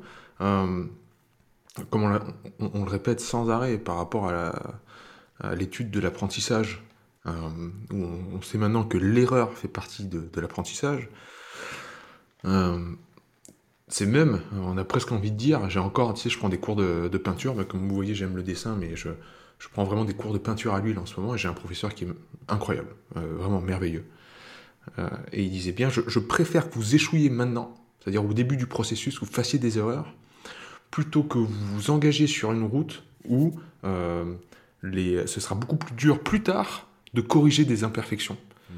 Euh, il faut mieux échouer tout de suite, échouer rapidement. Ce que, ce que dit Taleb dans Antifragile, hein, il dit vous devez adopter la, euh, la psychologie de la Silicon Valley, c'est-à-dire soyez fou et échouez rapidement. Donc tentez des trucs complètement dingues où vous avez très peu à perdre mais beaucoup à gagner, et faites plein d'erreurs rapidement, échouez, échouez, échouez rapidement dans le début, début du processus, pour, parce que ça va vous faire une courbe d'apprentissage absolument dingue. Euh, je sais plus pourquoi je parle de ça. Euh, on parlait de la peinture précédemment, on parlait de, du fait d'aider les autres. Est-ce qu'on peut réellement aider les autres? C'est ça. C'est que les autres, il va falloir accepter aussi qu'ils fassent leurs propres erreurs. Parce que ça fait partie de leur chemin de vie. Et que c'est finalement presque ce qu'il y a de plus souhaitable pour eux. au, lieu d'essayer de, les, de les préserver d'un inconfort, les préserver de, euh, de faire des erreurs et, et de ce qu'on considère à tort comme des échecs, au lieu d'essayer de les préserver, de dire euh, voilà, je, ne veux pas que tu souffres, donc je vais te donner les bons conseils pour que tu fasses pas d'erreurs et pas d'échecs et euh, que tu sois jamais dans l'inconfort, euh, etc. En fait, on leur tire une balle dans le pied, quoi. En fait, on, on, les appelle, on les empêche de bien progresser. Il faudrait, moi, je préfère beaucoup plus souhaiter à quelqu'un la liberté plutôt que le bonheur. Tiens, parce que le bonheur, c'est quelque chose qui fugace. Le bonheur, ça, ça va, ça vient. Un, un coup t'es joyeux, un coup t'es, malheureux, un coup t'as une bonne nouvelle, un coup t'as une mauvaise nouvelle. Euh, une mauvaise nouvelle peut engendrer quelque chose de bénéfique derrière. Euh, encore une fois, on, les, ports, euh, les limites sont très poreuses quoi, de, tous ces concepts-là. Ou est-ce que tu fais arrêter la bonne et la mauvaise nouvelle Parce que ce qui a donné la bonne nouvelle, c'est peut-être une situation qui était difficile et malheureuse. C'est toujours très compliqué tout ça. Moi, je préfère que la personne, elle ait, vraiment ce, sentiment de liberté de liberté du choix. Un choix complètement ouvert, un champ des possibles complètement ouvert. Ce n'est pas le fait de choisir telle option ou telle option, c'est avoir le choix. Et une fois que tu as le choix, que tu as cette sensation de te dire je suis libre, là tu peux te dire, bon, bah, puisque je suis libre, je vais commencer à, prendre les bonnes décisions pour moi. Je vais commencer à m'engager vers un chemin qui me respecte moi-même, euh, qui est en, voilà, euh, en, corrélation avec mes valeurs profondes, d'amour, d'amitié, de paix, de sincérité, de, tout ce que vous voulez. Euh, mais tant qu'on se sent bloqué, opprimé, ou le seul, la seule voie c'est un jeu de cases euh, où il n'y a, qu'une seule, seule case à jouer, quoi. C'est un seul truc, quoi. Euh, et ben c'est très terrible en fait. C'est, après c'est de l'auto-sabotage parce qu'on se dit je mérite pas, je mérite pas d'aller bien. et donc comment mettre en place une discipline si on n'a aucun choix possible devant nous, si on n'a qu'un seul chemin? Voilà. Donc il faut reconsidérer notre système de pensée, acquérir un nouveau mode de connaissance ça, c'est tout ce qu'on essaie de, proposer dans le CNH, hein, très concrètement. C'est-à-dire, euh, vous voyez le monde d'une certaine manière, mais euh, dites-vous bien que euh, ça, ça a été formaté par ce qu'on a reçu en héritage, surtout de la pensée grecque, hein, avec ce dualisme, avec tout ce qu'a dit Platon, tout ce qu'a repris Descartes derrière, voilà, qui n'est pas du tout partagé par, par exemple, le monde oriental, hein, très concrètement, actuellement. et vous pouvez changer de lunettes. Vous pouvez changer votre mode d'acquisition de la connaissance par rapport au monde qui nous entoure. Euh, le voir autrement. Et, vous aussi, vous considérez autrement. Et ça, cette prise de décision-là, elle prend pas de temps. Elle est immédiate. On peut, ça demande pas de matériel. Ça demande juste une réflexion. Juste de poser un regard qui est différent sur nous-mêmes et sur le monde qui nous entoure. Et c'est immédiat. Et ça, c'est, vraiment très plaisant aussi. C'est vrai que c'est le fait de quitter les cases qui nous sont imposées. Tout simplement, on est tous euh, entourés de cases, il faut les faire sauter pour trouver un autre monde qui se cache derrière ces cases en question. Il y a une case que j'aime bien faire sauter qui rejoint un peu ce que tu as dit précédemment, c'est celle des modèles de productivité où on doit tout millimétrer, du réveil au coucher, où il n'y a strictement aucune place au hasard. Sauf que ces méthodes-là ne tiennent pas compte de la théorie du chaos qui dit que la volatilité fait partie de la vie. À nouveau, on est dans l'environnement, l'environnement est en nous. Et ça, du coup, les gens qui ont ces systèmes-là, au final, finissent inévitablement par s'écrouler, parce qu'ils ne peuvent jamais justement anticiper les imprévus. Moi, à l'inverse, ce que j'ai dans mon système personnel, ce sont des trous. J'ai un maximum de trous. Une image que j'aime beaucoup, que j'ai piqué à Cédric Watine, euh, un podcasteur qui est euh, vraiment une personne très proche, euh, c'est l'image du taquin. Tu sais ce que c'est un taquin C'est le jeu, tu as des cases que tu déplaces, etc. Quand tu as mm. une seule case, c'est compliqué pour le faire. C'est très complexe.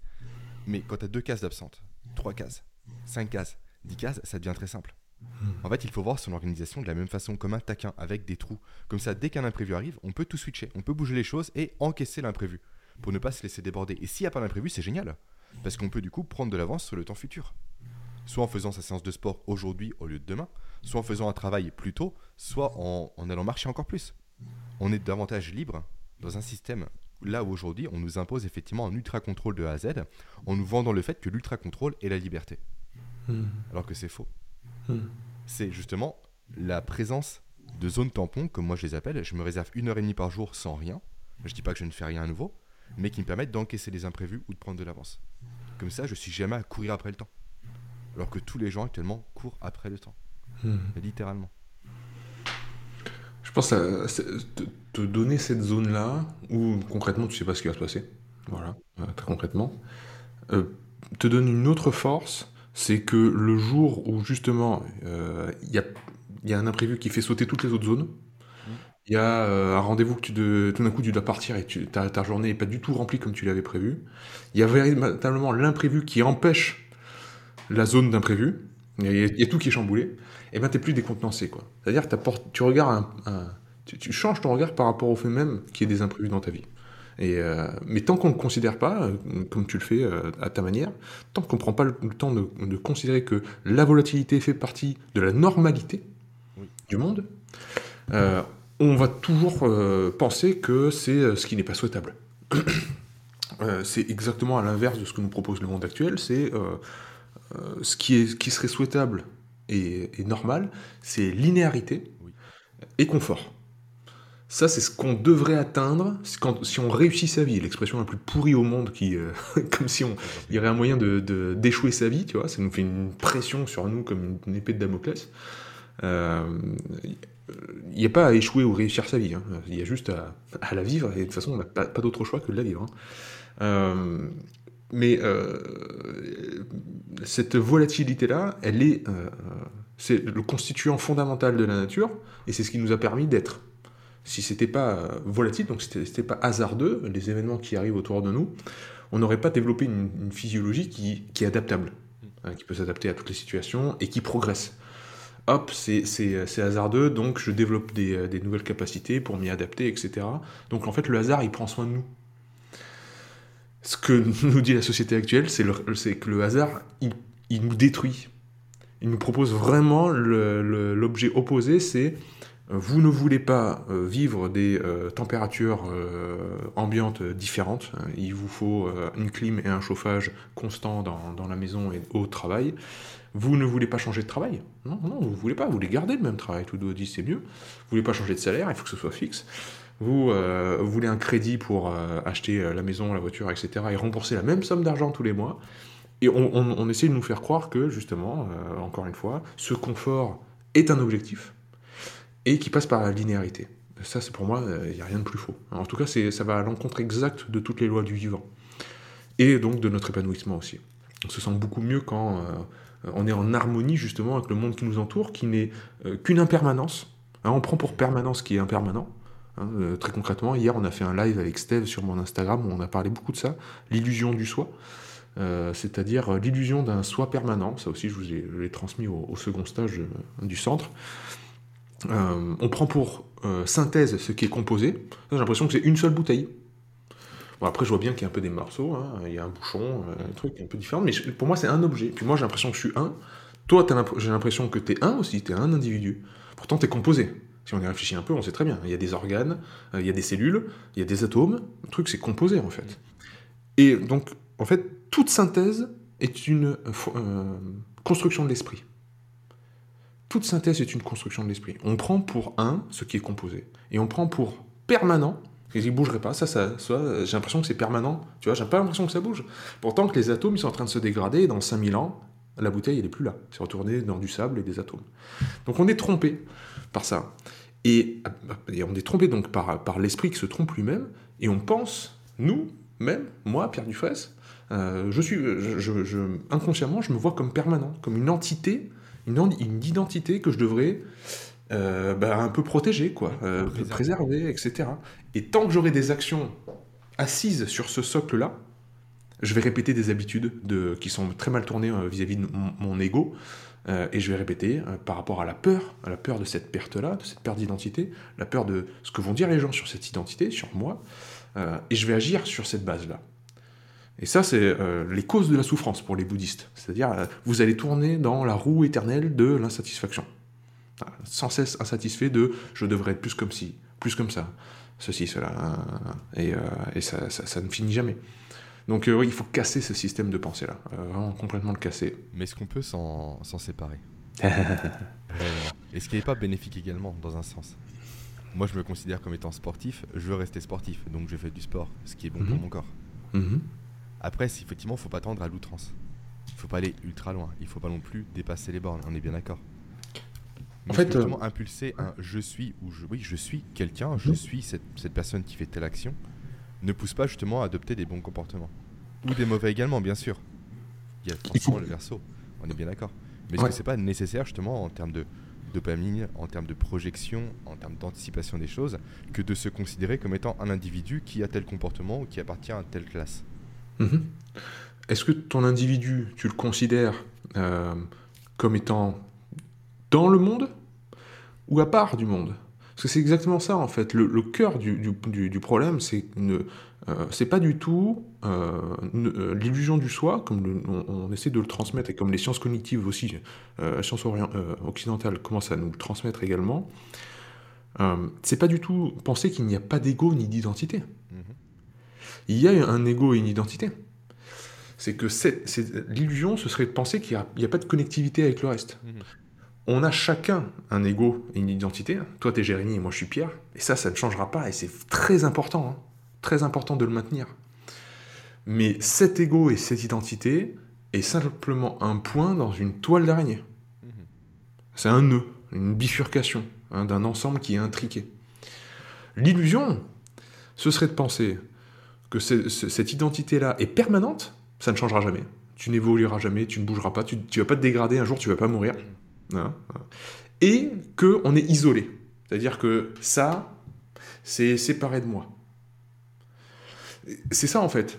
La double illusion, la double méprise, c'est de penser que euh, on prend pour per- euh, permanent ce qui est impermanent. Moi en fait, je vais changer, je suis en train de changer, je suis en train de mourir, je suis plus en train de mourir que de vivre.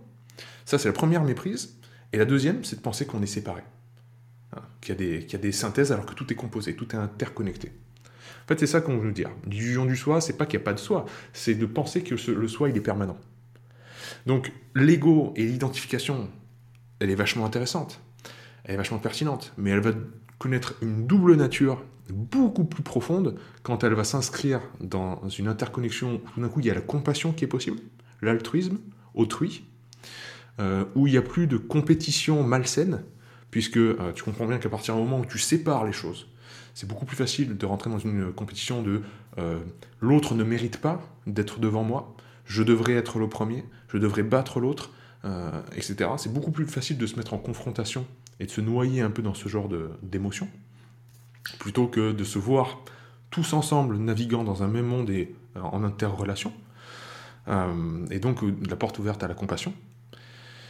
Euh, et donc ça, ouvre une perspective qui est tout autre par rapport à, par rapport à, voilà, par rapport à soi-même, par rapport à tout ce qu'on a dit.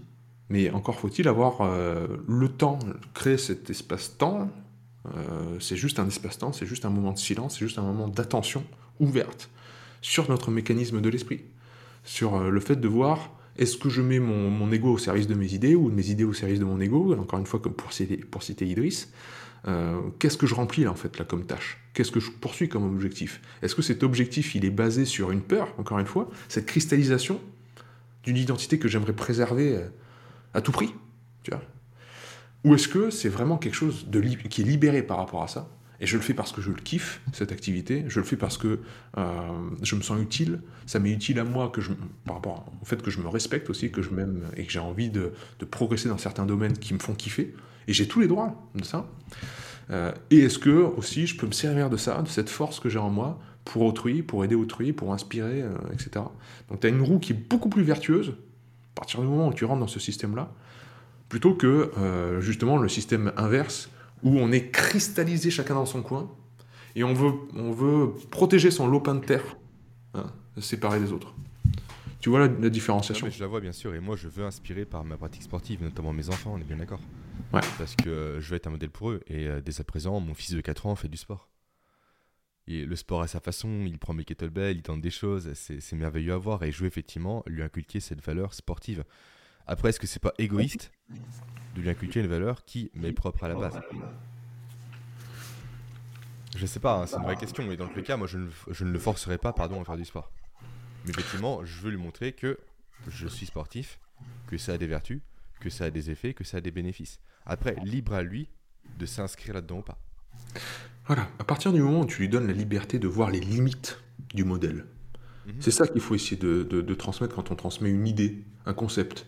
Euh, quand on parle tous les deux de neurosciences, quand on parle tous les deux d'une nouvelle hypothèse ou une théorie qui est vraiment bien établie, comme euh, quand je vous ai parlé des chatons euh, qui étaient aveugles, etc. Ça s'appelle donc ce que Francisco Varela a appelé l'énaction le fait d'être, d'avoir une, action nourrie dans l'environnement qui nous entoure, qui nourrit la perception, la perception nourrit l'action, etc. C'est comme ça que notre système nerveux se crée. Quand, quand tu présentes un concept comme ça, avoir une approche non dogmatique, en disant pas je vous présente la vérité, mais je vous présente la théorie. Voilà d'où ça vient, voilà comment on sait ce qu'on a, on a su. Hein, c'est ce qu'on a fait encore une fois dans le centre avec Pierre en faisant de l'historique à chaque fois. C'est-à-dire l'épistémologie, l'étude du savoir. Comment on a, on a su ce, que l'on sait maintenant. On vous présente le cadre pour que vous voyez bien les limites du concept. Parce que tout concept n'est euh, est, incomplet. S'il est cohérent, il est forcément incomplet. Il y a forcément des vérités qui nous seront inaccessibles dans ce concept-là parce qu'on est à l'intérieur même de la bulle. Euh, ça, c'est vraiment les théorèmes d'incomplétude de Kurt Gödel hein, euh, qui, a, défriché ça. Pierre, il vous en parlera aussi bien, bien mieux que moi. et donc, si tu proposes à tes enfants un cadre où, sans, sans coercition, sans force, sans obligation, tu transmets des valeurs, par euh, ce que tu incarnes, c'est parfait. Tes enfants, ils vont pouvoir voir tes erreurs, ils vont pouvoir voir tes réussites, ils vont pouvoir voir, tirer les, bonnes, euh, bonnes leçons de tout ça, ils vont pouvoir expérimenter par eux-mêmes, voir si ça s'ils aiment ce que tu pratiques aussi, en termes de, de tout, du quotidien, c'est-à-dire euh, comment tu travailles, comment tu es avec ton épouse, comment tu parles. et tant que c'est pas autoritaire et dogmatique, ils vont pas se dire c'est un modèle qu'il faut que je suive absolument.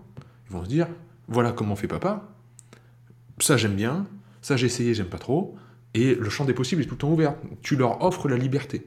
C'est ce que je disais tout à l'heure. Moi je m'en fous euh, de, de la joie, euh, du bonheur, et euh, c'est bien quand ça arrive, mais je sais très bien que la vie ça peut pas être que ça. Par contre, si on me prive de liberté, là je suis capable de, devenir fou. Et je l'ai bien vu hein, dans les quelques fois où c'est arrivé dans ma vie, surtout dans le monde du travail, j'ai claqué la porte du boulot en cinq minutes mais alors véritablement en 5 minutes. Hein. alors que 5 minutes avant, tout allait très bien. Et, euh, tous les gens de mon entourage me disent mais comment t'as fait ça, quoi? Comment euh, Tu sais, les gens, ils étaient choqués. ah bon, d'accord. Ah bon, bah c'est fini, tu t'en vas. Ah ouais, là, je m'en vais, là, direct, parce que c'est pas possible. Euh, donc, ouais, cette sensation de liberté, de privation de liberté, beaucoup de penseurs, des chanteurs aussi. Hein. Il y a plein de gens qui ont chanté sur la liberté, à quel point c'était. Ben voilà, pensons à, à notre cher Florent, la liberté de penser. Euh, prenez tout, prenez tout chez moi, je m'en fous. Par contre, touchez pas un truc, c'est ma liberté de penser. Mais c'est clair, il avait tout dit, ce, cher Florent. Mais ouais, euh, tu, offres ce cadre-là à tes enfants, en, inculquant des choses qui sont belles, des valeurs humaines, euh, qui sont très, très sincèrement hein, partagées par tous. Il y a peu de chances que tu te trompes quand tu inculques la bonté, la bienveillance, la gratitude, la gentillesse, etc. Franchement, il y, a peu de choses euh, pour se tromper. Et puis c'est bon de temps en temps de te voir en colère, de voir quand tu dérapes, de voir euh, voilà, des choses qu'il ne faut pas faire. Parce qu'encore une fois, ils vont se dire Ah, ça c'est pas bien, c'est une erreur. J'apprends des erreurs des autres. C'est les gens intelligents qui font ça, ils apprennent des erreurs des autres. Et eh ben voilà, pour moi c'est le cadre parfait. Mais c'est vrai que je tâche également à hum, fixer ce cadre dans mes prises de parole, dans mes vidéos, mes podcasts, en présentant simplement les éléments. Effectivement, typiquement, tu manges un repas sucré, tu auras un pic de glycémie qui induira une baisse de la productivité, de la motivation, des conséquences sur la santé. Ça, c'est le tableau. Été montré par les études, qu'on peut pondérer du coup avec ce qu'on a vu précédemment, mais ça a été montré, ça se ressent, tu connais les conséquences de tel comportement. Moi, je ne t'impose rien. Par contre, la prochaine fois, effectivement, que tu as ce comportement-là, ne dis pas que c'est de la faute de l'État, que c'est la faute à pas de chance. Si tu es fatigué, c'est moins productif. Juste assume les conséquences. C'est un travail que j'aime bien faire, même par rapport à mes enfants en fait. Tu fais une action, il va se passer ça, il y aura des conséquences. Maintenant, en fait, tu réagis en fonction de. Le cadre est posé, tu sais ce qui va se passer ou ce qui ne va pas se passer. Mais tu assumes effectivement, par contre, le chemin que tu empruntes. Mhm. Donc, sans parler de dogme, juste montre, je trouve que montrer les conséquences positives comme négatives, bien évidemment, on n'est pas que sur du négatif, d'une action est vraiment important, je pense aussi. Mhm. Parce qu'en plus, le cerveau, comme tu le sais très bien, euh, par Carl Friston, est prédictif. Donc si tu montres la conséquence, il va savoir là où il va aller. Donc il va commencer dès à présent à employer des mécanismes qui vont soit le faire tendre à ce comportement, soit le faire fuir ce comportement en question. Mhm. Donc, Et, euh, pour ajouter une pierre à ce- cet édifice que tu as, tu as très bien expliqué là, euh, c'est important pour moi aussi que la, la conséquence soit analysée par la personne elle-même. Oui. Euh, C'est-à-dire que euh, on- on- tous les deux, on, on essaye de transmettre du savoir sur Internet. Euh, c'est difficile euh, de ne pas être dans le jugement et, et dans les, euh, la transmission de conclusions qui sont déjà arrêtées. Mhm. C'est-à-dire, euh, par exemple, ce que tu viens de dire sur le pic de glycémie, euh, euh, etc., euh, par rapport à l'insuline, etc. J'essaye de plus en plus, vraiment, de, mettre de la nuance derrière ça. Et mettre du conditionnel. Tu vois, je, milite pour le retour au conditionnel. C'est-à-dire, il se pourrait que vous ayez une baisse de productivité. Parce que tu sais très bien que chez certaines personnes, si elle est en hypoglycémie, autant ça va lui sauver la vie de, de manger un truc sucré et ça va augmenter. Tu vois ce que je veux dire? Et le fait même de dire, si vous mangez quelque chose de sucré, ça va baisser votre productivité, tu conditionnes le cerveau de la personne pour qu'elle sa- elle, elle- elle réagisse de cette manière-là. Et donc, euh, peut-être que euh, tourner la chose de la manière suivante, euh, c'est-à-dire repenser à la dernière fois où vous avez mangé quelque chose de sucré, qu'est-ce que ça a fait sur votre productivité? Il se pourrait que vous vous rendiez compte que, en effet, ça, vous aviez passé une, après-midi où vous aviez eu un crash énergétique. Et donc, il se pourrait que ça vienne de cet aliment très sucré que vous avez mangé en trop grande quan- quantité à ce moment-là. euh, et donc, ça pourrait que venir de, du pic d'insuline, euh, tout ça. Et on déroule la pelote de manière rétroactive en encourageant la personne à se dire maintenant, prenez le temps d'observer après coup vos ressentis, après avoir fait telle activité, les respirations, la méditation, qu'est-ce que ça fait pour vous? Avec option numéro 1, ça a bien marché, vous vous êtes senti mieux, ok, check, on garde, on essaiera de répliquer ça. Option numéro 2, ça n'a pas bien marché, quelles conséquences, dans quel contexte vous avez pratiqué, pourquoi, comment, euh, etc. Et, mais pousser à la réflexion, pousser à la réflexion, pousser à la synthèse, pousser au, travail de, de- de sa propre analyse et d'introspection, plutôt que euh, de fournir un résultat qui va, les, qui va créer un biais cognitif, tu vois ce que je veux dire, et qui va les orienter. Euh, Puisque, comme tu l'as très bien dit, euh, on a un cerveau qui est prédictif, mais il est toujours prédictif par rapport au modèle qui est installé comme un logiciel dans le cerveau. Donc pas facile de ne pas trop influencer, juste de guider. Euh, voilà. Que c'est difficile de tout mettre au conditionnel. C'est ça. Il se pourrait que, de ma compréhension des choses, de l'état actuel de la connaissance en science, il se pourrait que. C'est ça. C'est vrai que c'est pas évident. En plus, les gens aujourd'hui ne veulent pas de il se pourrait que. Pas de Ils nuance. veulent des pilules magiques qui répondent facilement à un problème donné sans faire d'efforts et sans changer de mode de vie. Donc ça, C'est compliqué d'inculquer ça également. De cette notion de en fait, t'es ton propre laboratoire. Mhm. La science dit ça, euh, les données empiriques disent ça, maintenant teste. C'est ça, c'est clair. C'est très intéressant, hein. c'est vraiment pertinent d'avoir des données empiriques, hein, vraiment. Mais ça doit être pas plus que des orientations, ça doit être pas plus que des indications. Après, le, chemin, il se fait en, marchant. C'est ça le truc. C'est qu'on a bien vu que pour les petits chatons, pour développer un système visuel, il fallait que marcher pour créer le chemin, Euh, très concrètement. Donc nous, on peut que arpenter le chemin après. Et il se pourrait qu'il soit vraiment différent de ce qu'on a lu dans les livres, euh, très concrètement. Pierre euh, Etchart, dans le dernier stage, il nous avait bien dit à la fin, euh, vous savez, le fameux primum non nocere pour les, médecins et les thérapeutes, premièrement, ne pas nuire. En fait, c'est ce qu'il y a de plus dur. On dit c'est la première indication, mais en fait, c'est la dernière aussi. Il n'y a rien de plus dur que de ne pas nuire.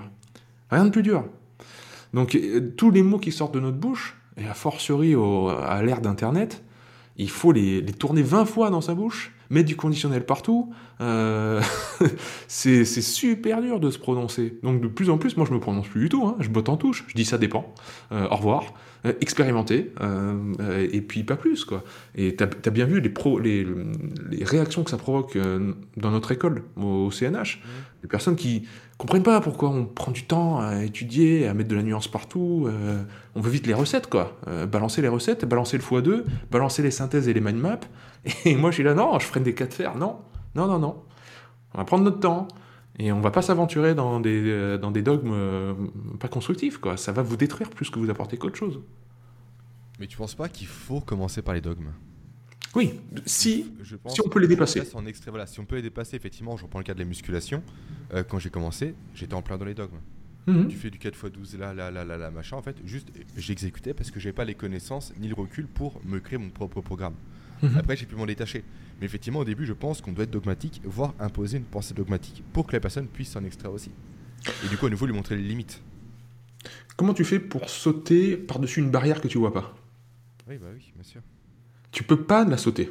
Tu es obligé de la délimiter d'abord. C'est ce qu'on a fait avec Pierre, c'est-à-dire on est obligé de délimiter le cadre d'un dogme. Tant que tu vois pas les limites du cadre, du dogme, tu peux pas sauter par-dessus, tu peux pas le dépasser. Les dogmes, on en a plein, et surtout, ils nous sont imposés. Euh, la pensée euh, grecque, par exemple, tu as... Euh, euh, mince, comment il s'appelle? Schrödinger. Schrödinger qui a écrit, c'était traduit par Michel Bitbol, euh, Schrödinger qui a écrit justement sur la pensée grecque et comment en fait c'est notre héritage et ça nous est imposé. C'est-à-dire on, on ne peut pas se faire l'économie de la connaissance de la pensée grecque. Mm. Euh, c'est pas qu'on on est obligé de l'étudier et que ce serait bien de l'étudier. C'est que à force, par force, ça nous est imposé par euh, le fait qu'on naisse en France. Les, euh, les façons de voir le monde nous est imposé par la pensée grecque. Ok, d'accord. Donc tu as deux choix. Si tu veux dépasser ce dogme qui t'est imposé dès, ton enfance, soit tu l'étudies pour en voir les limites, et là tu pourras le dépasser, soit tu navigues toute ta vie euh, en regardant le monde avec certaines lunettes, et tu penseras toute ta vie que le monde est duel, que, t'as- que ta peau c'est une barrière par rapport au monde donc qui te sépare des autres, que les microbes et les virus c'est des méchants, euh, que l'extérieur c'est sale, tu vois, que les, animaux euh, c'est sale, il faut se laver les mains euh, dès que euh, tu touches euh, un caillou, Euh, et tu, navigues dans des, dans des dogmes comme ça. Si tu veux les dépasser, la seule manière de le faire, c'est de- d'en voir les limites. Encore une fois, de voir la barrière pour pouvoir sauter par-dessus la barrière. Tant que tu la vois pas, voilà. Et donc, euh, je, te rejoins, les dogmes, on en a besoin partout. On, est pléthore de dogmes. Mais à partir du moment où tu prends un pas de recul et que tu, les vois dans leur entièreté, tu sais prendre ce qui est intéressant chez eux et, les dépasser, et aller voir euh, d'un dogme à l'autre. Euh, c'est ce que disait Bruce Lee, hein, il disait prends l'utile, rejette l'inutile, et y ajoute, ajoute-y ce qui est proprement toi. c'est exactement ça. Quoi. Ouais, que dire de plus C'est euh, ouais, c'est très juste. Mhm. Merci Bruce Lee. Ah ouais, non, mais Bruce Lee, il avait tout dit. C'est ouf, ce type. Le contexte, tu vois, quand, il parle, quand on parle de contexte Oui. et d'environnement, t'as une scène dans, dans- Je crois que c'est dans le jeu de la mort, mais je suis pas sûr. Ou en Opération Dragon. C'est peut-être Opération Dragon. Il parle avec son vieux maître. Le vieux maître, c'est avec la, la petite barbichette euh, blanche, là. Et, euh, et le vieux maître, il teste Bruce Lee pour voir si Bruce Lee, il est arrivé au niveau maître, quoi. Si- S'il a arrêté d'être un disciple.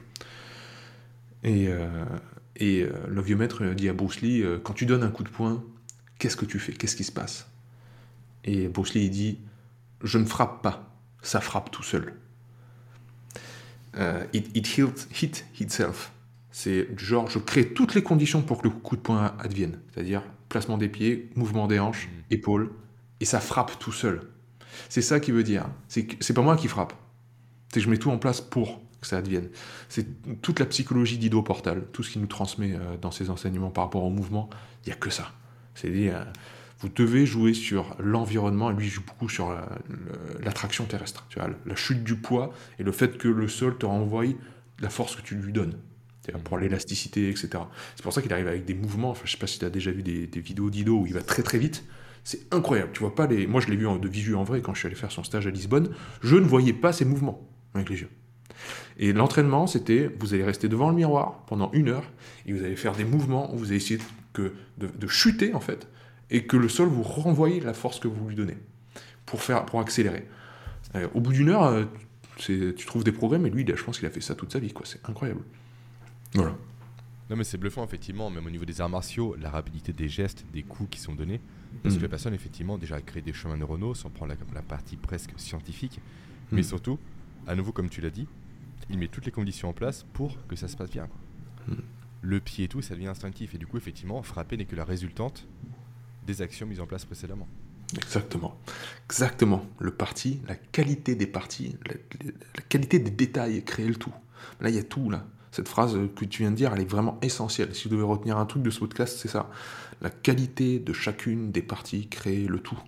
Il n'y a pas d'épiphénomène dans la nature. C'est ce qu'on voit dans tous les katas, dans toute la psychologie japonaise, dans la cérémonie du thé, dans, dans les arts martiaux comme tu l'as dit, dans la cuisine, où le maître sushi prend son temps pour découper chaque lamelle parfaitement et tous les gestes sont ritualisés, etc.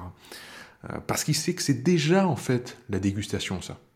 Il sait que ça fait partie du repas. Euh, la cérémonie du thé, quand la, personne met son kimono, elle sait déjà que c'est le thé, ça. Et finalement, la résultante, elle est, elle est secondaire par rapport au processus. Le processus crée déjà, est déjà partie prenante du résultat. Et ça, c'est vraiment ce que l'on a nous, intriqués dans le monde, où on est un détail du monde, mais on, co-crée le monde. Il y a une co-origination, comme disait Varela, par rapport au, phénomène et, euh, nous, très concrètement. Euh, et euh, moi, je le vois par rapport à la peinture, où quand tu fais ta palette, le, prof de peinture, il te dit, ce que vous êtes en train de faire là, c'est déjà la peinture. Vous bâclez un peu ça, bâclez un détail du mélange des couleurs et tout, vous êtes déjà, vous mettez déjà en place la stratégie de l'échec. Si vous prenez le temps de bien faire chaque détail, le résultat s'offrira à vos yeux de lui-même. Et donc, euh, ne pas négliger les petits détails au quotidien. Quand on veut devenir, être en bonne santé, atteindre une performance physique ou, mentale ou quoi, chaque détail compte. Et, et, donc chaque détail peut être considéré comme une progression, et avoir un sentiment de progression qui est si important pour l'esprit humain. Ça me rappelle la publicité euh, avec euh, Zidane. Oui, chaussure gauche, à droite. C'est vrai que chaque personne a ses propres rituels, effectivement, qui te place à nouveau dans le cerveau qui est prédictif. Effectivement, dès que tu commences ton rituel, tu es déjà dans l'action au final. Mhm. Moi, c'est pareil, avant d'être sous une barre de développé couché, à chaque fois, j'ai la même position ah. le même mécanisme, les mêmes routines. Altéro, euh, bien sûr, tu les vois, le placement des pieds. Le départ, quoi. Depuis le départ, j'ai trouvé mon rituel à moi, je l'applique et il fonctionne. Et dès mhm. lors qu'il n'est pas présent, je me conditionne à l'échec. Mhm. Littéralement, je me conditionne à l'échec. Mais c'est comme pour tout, effectivement, chaque élément chez moi est ritualisé. Et c'est qu'on en prend conscience, on peut, entre guillemets, optimiser ce rituel. Et surtout voir effectivement qu'il nous fait défaut, que ça apporte du coup de défaut également au résultat final. On peut s'amuser avec ça, comme tu as dit, mettre de la volatilité, un jour ne pas le faire, euh, voir ce qui se passe, euh, voir que ah, finalement j'étais plus adaptable que je le pensais, euh, et s'amuser avec ça. Mais oui, en, effet, les rituels sont, sont, très importants pour désamorcer euh, certaines, certaines prédictions dans le cerveau, le fait d'avoir besoin de, de structurer, euh, de, prévoir les choses. Euh, on sait très bien que le, le cerveau réagit vraiment comme ça. James Clear en parle dans son livre Atomic Habits. Tout part mhm. du déclencheur. Mhm. Si le déclencheur est présent, automatiquement le reste va en découler. Et c'est pour ça qu'on fait des choses ritualisées sans s'en apercevoir, comme prendre son téléphone. Tu l'as évoqué précédemment, effectivement, les gens prennent leur téléphone, se retrouvent sur Internet, sur Instagram, sur Facebook, sans en avoir conscience. Mhm parce que le téléphone est plus fort que nous. Ah oui, non, mais clairement, le, désir est constant. qui ont fait en sorte qu'il soit plus fort que nous. Et moi, de mon côté, j'ai carrément instauré une barrière sur mon téléphone pour m'empêcher de continuer l'action. Hmm. C'est une application qui est géniale qui s'appelle OneSec. Typiquement, là, si je vais sur euh, la seule application que j'ai, c'est Twitter, Twitter, pardon. Si je vais dessus à l'écran, automatiquement, ça m'affichait, hop, une barrière. Il faut que je tourne mon téléphone trois fois sur lui-même, toi. Allez, Excellent. une, deux, trois pour ouvrir Twitter. C'est extrêmement chiant. Ah, et après, en plus, je dois me justifier. Pourquoi tu le prends? Parce que tu es au WC, parce que tu t'ennuies, parce que tu n'arrives pas à dormir. Très bien. Et c'est vrai, du coup, quand tu mets de la friction par rapport à une habitude, automatiquement, tu peux la désamorcer facilement. Hmm. Et plus tu vas en retirer à l'inverse, plus ça va être simple. Hmm. C'est ça qu'on le dit souvent, mais pour partir courir, le plus compliqué, c'est de mettre ses chaussures. Non, clairement. C'est pas être dehors. Dès, dès qu'on fait un pas, on est parti. mettre les chaussures, c'est compliqué. Pour ça que euh, quand je. Quand je... Chaussures. Ouais, c'est clair. Je les enlève plus. Euh, je cours pieds nus. Mais ouais, je, moi quand je faisais de la course à pied, je faisais des 10 km à la fin de mon lycée là. Euh, on s'était vraiment chauffé un moment avec mon frère à, faire des compètes. Euh, je, je, commençais toujours, je me posais pas de questions, mais c'était comme pour les bains froids ça. Quand je, vraiment j'étais à fond dans, dans, les bains froids, j'en faisais tous les jours. Je surtout je ne réfléchissais pas. Et Maurice Dobar me le disait très bien, hein, il disait tu réfléchis, t'es mort. Donc tu ne réfléchis pas, tu y vas. Euh, et, la course à pied, c'était ça. Je mettais mes baskets, mais je pensais pas que j'allais courir. Je me disais pas, tu vas courir. Je partais marcher, tout de suite, tu marches. Tu sors, tu, tu, tu, tu, commences le processus sans y penser. Et après, en fait, tu commences à courir. Quoi. Mais d'abord, euh, je sors marcher. Euh, tu te... Et David Goggins parle souvent de, de ça, de, se, de tromper l'esprit, ou de, de donner, mm. faire croire au mental qu'il a gagné. Quand tu as, dit que tu devais faire 5 sets de 10 reps au bench, et qu'à la troisième, au troisième set, tu dis ouais, bon, je vais faire du fly, je vais, je vais faire autre chose, je vais faire un peu moins. Tu, commences à, à, tweaker ton, ton, programme pour te, parce que tu as la flemme, quoi, grosso modo, et que tu veux pas serrer les dents. Euh, il, dit, ben, ou tu, fais, tu veux faire des séries de sprint ou quoi, et à la, à sixième, euh, sixième série, tu dis, ah, j'arrête, je fais pas les 10, euh, etc. Eh ben, donne-lui la victoire au ton mental à un moment. Dit, bon, ok, ok, j'arrête. Tu commences à te tu commences à partir, etc. Et là, tu y retournes. Et là, tu dis, ah non, non, finalement, je vais terminer le truc. Et parfois, c'est bon de faire ça. Euh, ça marche. En tout cas, parfois, ça marche. De, de se dire, ok, j'arrête. Et puis, en fait, euh, non, cinq minutes après, j'y reviens. Je fais pour les douches froides à mon niveau, effectivement. Sur la douche, je me dis j'ai pas envie. Et en me disant ça, je mets le, le froid. Ouais, c'est ça. Littéralement, en fait, tu vois. En fait, le corps est dissocié de l'esprit. Ah non, j'ai pas envie, euh, je suis fatigué, etc. En même temps, hop, on tourne à coup sec au niveau du froid, on se tait et on, on y va. Ouais, on se dédouble, ouais, clairement. Merci Pierre. Ouais, je t'en prie, mon pote. Merci à C'était toi. cool. Ouais. C'était super. Mhm. Euh, merci pour tes partages, tes connaissances, ta, ta sagesse. Littéralement ta sagesse. Ouais, Euh, pour conclure, est-ce que tu verrais d'autres personnes que tu connais intervenir sur le podcast? Oh là là. Qui tu pourrais me conseiller? Alors, dont tu as le contact, bien sûr. hein, tu me dis Barack Obama, etc. Oui, ça va être sympa. Mais Qui te dit que j'ai pas le contact de Barack? C'est vrai. Euh, Question compliquée, je sais. Non, non, finalement, j'ai envie de te proposer pas mal de gens. Euh, mais ça dépend aussi dans quel. Peu importe le thème? Peu importe le thème, moi je fais des connexions avec mon domaine derrière. Il y a toujours des connexions à faire. En fait, Ouais. tout est lié, donc. euh, Ouais. Aujourd'hui, on a beaucoup parlé de. euh, de l'approche justement de la méditation, de, la conscience de soi, etc. Alors, tu as mon ami Steve, Steve Gentis, qui sera au festival. J'étais en live avec lui hier, qui pourrait t'apporter. euh, lui, il est vraiment pratique de méditation, zazen, arts martiaux. euh, et dans le monde aussi, il a coaché des, des grandes stars d'Hollywood. Euh, dans la jet set, euh, etc. Vraiment les, plus grands acteurs que tu puisses imaginer là, que tu as dans ta tête, il les a sans doute coachés, tu vois, dans les Avengers ou quoi, tu vois. Donc il a vraiment ce côté jet set. Il, a mis le pied dans le, pour nous, hein, qui semble le pire du pire, c'est-à-dire, t'imagines euh, le monde du people, quoi. Et pourtant, il est toujours resté aligné, du genre, je reste maître zen, arts martiaux, etc. Donc c'est très fort, tu vois, comme parcours de vie. Euh, il est allé voir dans les extrêmes. Voilà, Steve, je pense que ce serait une belle rencontre avec toi. Euh, T'as déjà eu Slim sur la- le podcast? Non. Non? Non, j'ai contacté euh, sans réponse. Ah Bah, Slim, je le relance. Ah, bah, Ah carrément. bah, vas-y, relance-le, ça me va. Euh, Slim, euh, grand, grand copain aussi de Steve, donc c'est la même clique. C'est euh, Monsieur Mouvement, et en plus, il revient d'un stage euh, qu'il a fait avec, le- avec euh, Roy, le, le cousin de, de Ido. Ok. Je sais pas si tu vois, Roy, c'est une armoire à glace qui fait 2 mètres. C'est Ido, mais qui fait du 2 coup, mètres. euh, il s'appelle comment? Comment Il s'appelle comment du coup euh, Juste Roy? C'est Roy, euh, euh, je crois que soit il a le même nom que Ido. Non, attends, c'est quoi? Roy, euh, c'est Roy Gold. C'est comme Gold, Goldie Roger, mais Gold, je pense que c'est un pseudo sur Instagram. Attends, je vais regarder ça en même temps. Ido Portal, j'ai beaucoup de Ido. Ah oui. C'est Goldschmidt. Ok, mais je crois que son prénom c'est c'est Roy. Enfin bref, je sais plus trop. Ah oui, effectivement, il, est, il est sacrément solide. C'est, il est, il est d'un volume. En fait, parce que euh, Slim, euh, bon toi t'es, t'es- c'est super costaud aussi, mais euh, Slim déjà il est, il est massif. Alors que ça se voit pas trop, parce que Slim c'est, il est tout en, c'est le léopard, tu vois, il est dans, dans la souplesse, etc. Mais quand t'es à côté de Slim, tu vois, tu vois, le- tu vois la carrure, tu vois. Euh, et en photo, Slim à côté de Roy, il fait, il fait ça quoi. Je viens de voir Roy, il, il est Pouah. monstrueux. Il est monstrueux. Incroyable. Et donc il fait des trucs avec son corps, euh, tu vois, il se met en poirier sur un bras et il danse, tu vois. Il fait des vagues. Donc euh, complètement ouf. Donc Slim, ce serait euh, une super rencontre. Et puis c'est quelqu'un qui a une magnifique philosophie, euh, beaucoup de cœur.